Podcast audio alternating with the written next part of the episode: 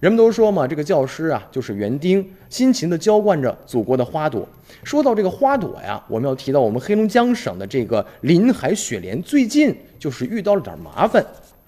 每年呢，冬去春来的时候，在积雪尚未消融的龙江各山脉当中呢，一种金黄色的花会钻透铁板一样的土地，傲然独放，这就是冰凌花。那么，冰凌花的学名叫侧金盏花。目前，哈尔滨市周边的大山当中啊，冰凌花已经是竞相开放，吸引很多的游客和嗯摄影爱好者前去赏花。而近日，我们记者却发现呢，一些冰城的驴友竟然以这个采摘冰凌花为主题抱团出游。那么一时间呢，素有“林海雪莲”美称的冰凌花，成为了驴友塑料袋中的战利品。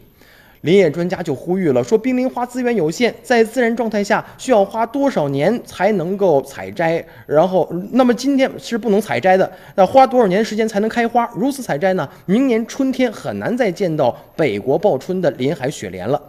那么四月六号的这个玉泉山庄采摘休闲摄影一日游五十八元活动啊，近日也是在一个名为叫智学户的这个外网的一个朋友圈发布了这样一个招募信息。而这里提到的采摘项目不是蔬菜水果，而是说这个冰凌花。那么一位不愿意透露姓名的某户外俱乐部的驴友就说了，很多户外俱乐部初春的时候都开始组织这种以这个赏花为主，但不知道为什么今年开始有很多群主就发布这种采冰凌花的主题活动了，他感到很气愤，也很心疼。那我把我感受到发到朋友圈以后，得到了很多人的支持，大家都觉得这样挖下去本来就不容易长成的冰凌花，呃，就会遇到灭顶之灾。